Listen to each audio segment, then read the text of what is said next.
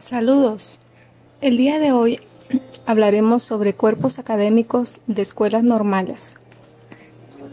Eh, el artículo se titula Factores asociados a la innovación en cuerpos académicos de escuelas normales en México. Fue publicado en la revista electrónica de investigación e innovación educativa. Mm, y los autores de este artículo son María Guadalupe Siqueiros Quintana de la Universidad de Sonora y José Ángel Vera Noriega también de la Universidad de Sonora. Eh, Karina Alejandra Cruz Payares de la Institución Benemérita y Centenaria Escuela Normal del Estado de Chihuahua. En el contexto de las escuelas normales como instituciones formadoras de docente y como instituciones de educación superior, se viven cambios derivados de exigencias externas. Se pudiera inferir, que existen características institucionales de los individuos que las integran o de sus propios cuerpos académicos que pueden impulsar su innovación.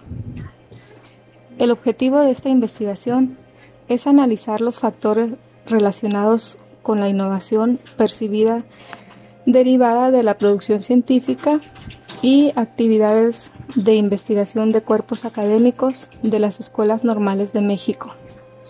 Los datos obtenidos pueden ser base de propuestas sustentadas con evidencia para el fortalecimiento de los procesos de generación y aplicación de conocimiento y establecimiento de políticas que favorezcan su desarrollo se aborda una perspectiva funcionalista que explica la efectividad grupal desde el modelo clásico de entradas, procesos, salidas y de innovación. Es un estudio cuantitativo, no experimental y con alcance correlacional. Las variables independientes se clasifican en tres niveles, individual, grupal e institucional.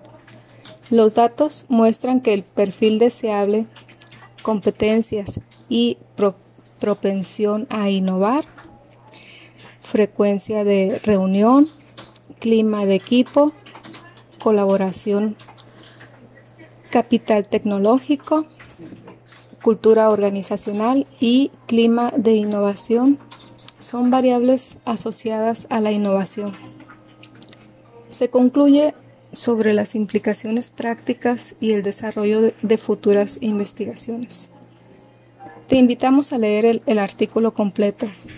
Puedes ubicar el enlace de descarga en la descripción de este podcast. Me despido agradeciendo tu atención y esperando que nos escuches en nuestro próximo episodio. Hasta luego.